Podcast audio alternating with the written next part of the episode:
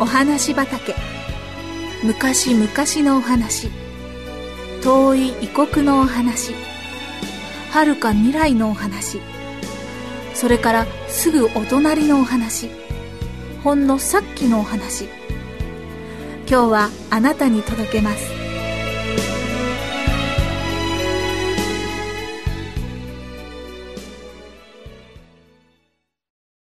名犬バリー。ローヌの峡谷を出てアルプスを横切りイタリアへと通じる峠の一番高いところに一軒の家が建っています。それはサンベルナールの宿泊所で人の住む家としてはヨーロッパで一番高いところにあります。物寂しい景色の中にポツンと立っているこの家はその周りを雪に覆われた岩山で閉ざされています。これ以上寂しいところはないでしょう。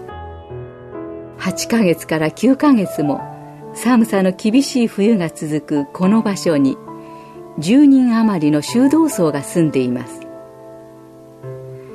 この宿泊所は誰でも泊めてくれます。そしてとても親切にいろいろと世話をしてくれるのです。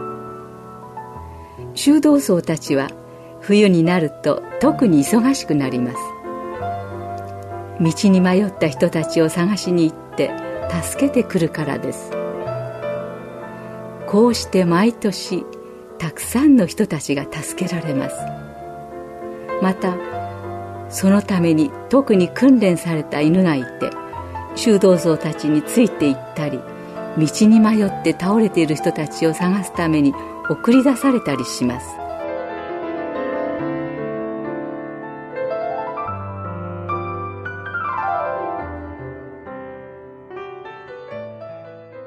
さてある寒い冬の日二人の旅人がアルプスの山の中で激しい吹雪のために道に迷いました。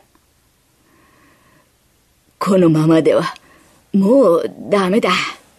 ブランデーを飲んで元気をつけよう。と、一人が言いました。それはよくないよ。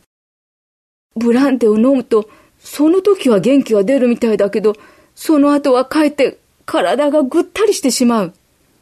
と、もう一人が反対しました。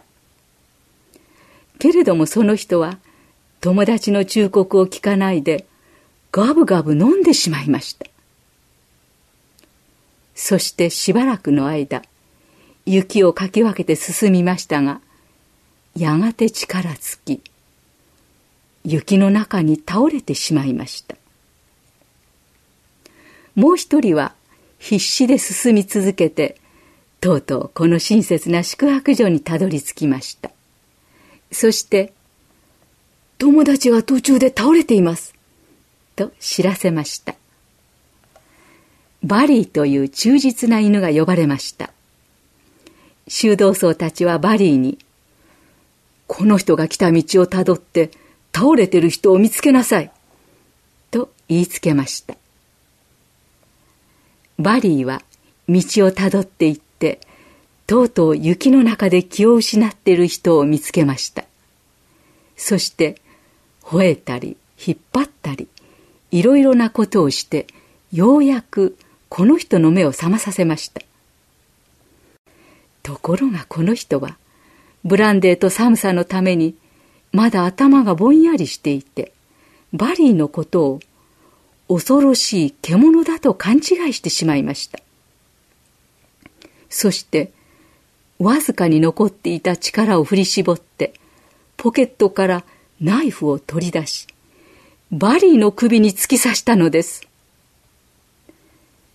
それでもバリーは首から血を流しながらもこの人を助けようとしました。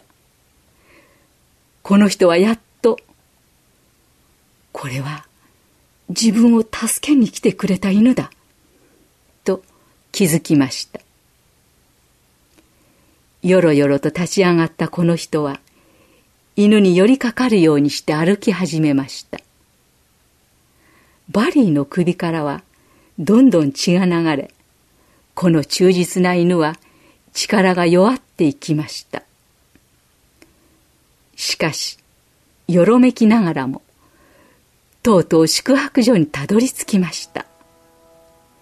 そしてその入り口まで来た時、それまでの一歩一歩を自分の血で濡らしてきたこの気高い犬は力尽きて倒れてしまいました。パリにある墓地の中にこの気高い犬のことを忘れないようにと記念碑が立っています。そこにはフランス語で「バリー40人の命を救った」そして41人目の人に殺されたと書かれています。